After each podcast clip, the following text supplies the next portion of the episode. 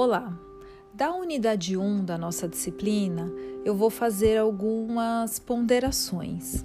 Então, em primeiro lugar, quando a gente está falando de sociedade grega, essa sociedade dividia a religião em duas partes a religião né, pública, que era baseada na hierofania, que humanizava a divindade, o sagrado, e o orfismo, que é a oposição entre o corpo e a alma, que tinha a intenção de purificar o indivíduo do seu pecado original, que em algum momento foi estabelecido esse pecado, por meio de várias reencarnações. Então, eu pergunto a você, quais seriam as religiões que hoje expõem esse mesmo pensamento do orfismo, de um pecado original, adquirido em algum tempo lá atrás na história, e a ideia de várias vidas para ir se purificando? Por isso que é legal a gente sempre fazer o paralelo né, com os dias atuais na disciplina de Humanidades e Meio Ambiente. Outro ponto a abordar, então. A filosofia é a busca do conhecer simplesmente pelo prazer de conhecer, e a ciência ela é, busca informações através de métodos racionais que comprovam aquilo que ela acha que é verdadeira.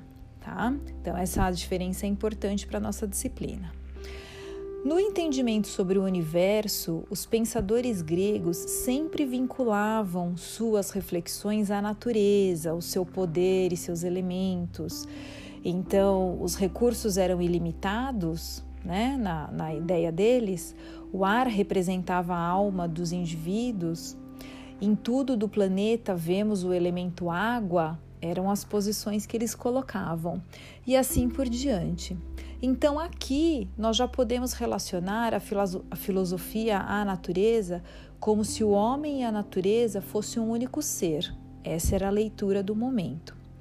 Na parte 2 da nossa unidade, estamos falando do conflito entre duas polis, né, que são as chamadas cidades, que a gente conhece por cidade, que era Esparta e Atenas, né, muito, muito famosas, a gente fala delas até hoje, em filmes, etc.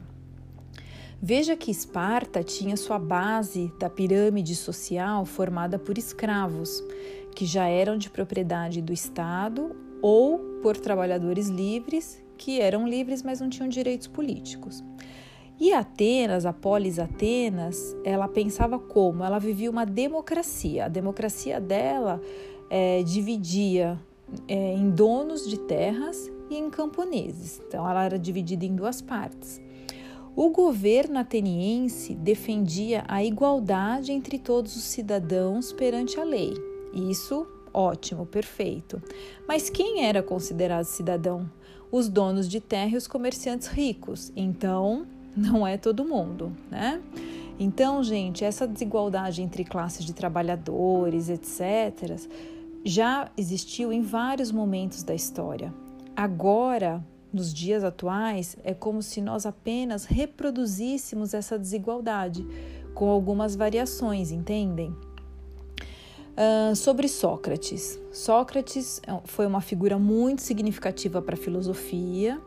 Ele desenvolvia o método de fazer uma série de perguntas né, numa conversa com o indivíduo, levando esse indivíduo a uma reflexão e chegar às suas próprias conclusões sobre posições, comportamentos anteriores. Então, não simplesmente aceitar a verdade como dita, a verdade como ela é. Ele não dava as respostas prontas. E ele também dizia que todo mundo tinha um conceito próprio de bem, que os faz capazes de diferenciar o bem do mal mesmo que um enxergava, um indivíduo enxergava bem em uma situação, o outro indivíduo enxergava bem em outra situação, mas todo mundo tinha essa consciência entre bem e mal e tinha um bem em si.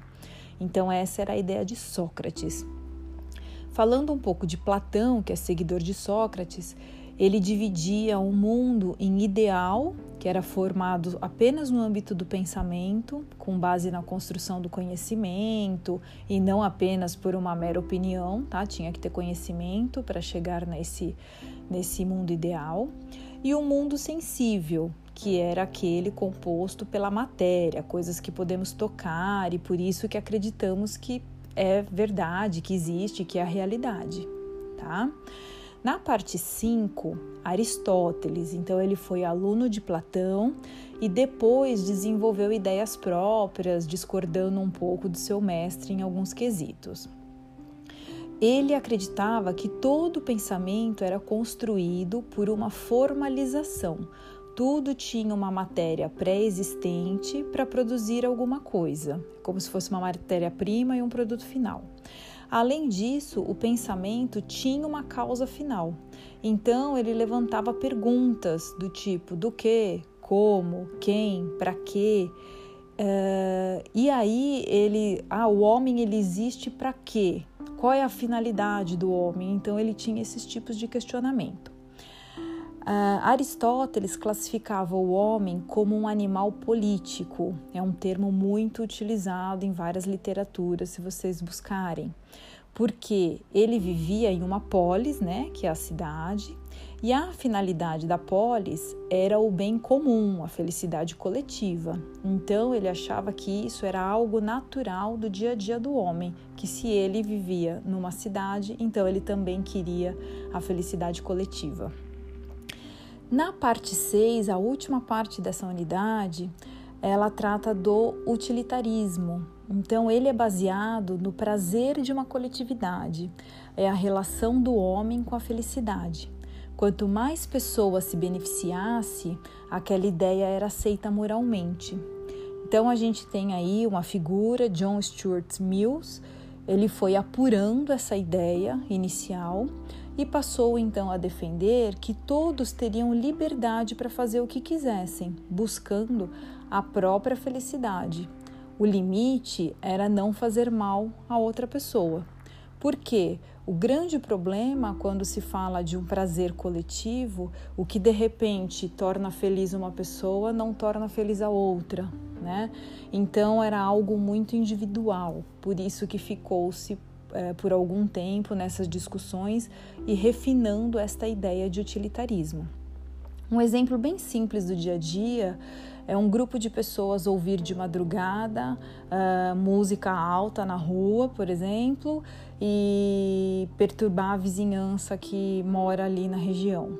Né? Então, quem está ouvindo a música está super feliz, está curtindo ali um prazer, alegria, e as pessoas que estão dormindo não estão né? Ou uma pessoa rouba o carro de uma outra pessoa. Então, uh, quem tinha o carro tinha a felicidade de ter aquele bem material. Quem roubou também queria esse mesmo bem para se tornar feliz, mas ele está lesando o outro. Então, assim, o limite do utilitarismo eu acho que a gente vive muito hoje em dia em várias situações. Então, pense a respeito, veja se você consegue mais exemplos. É isso aí, até mais!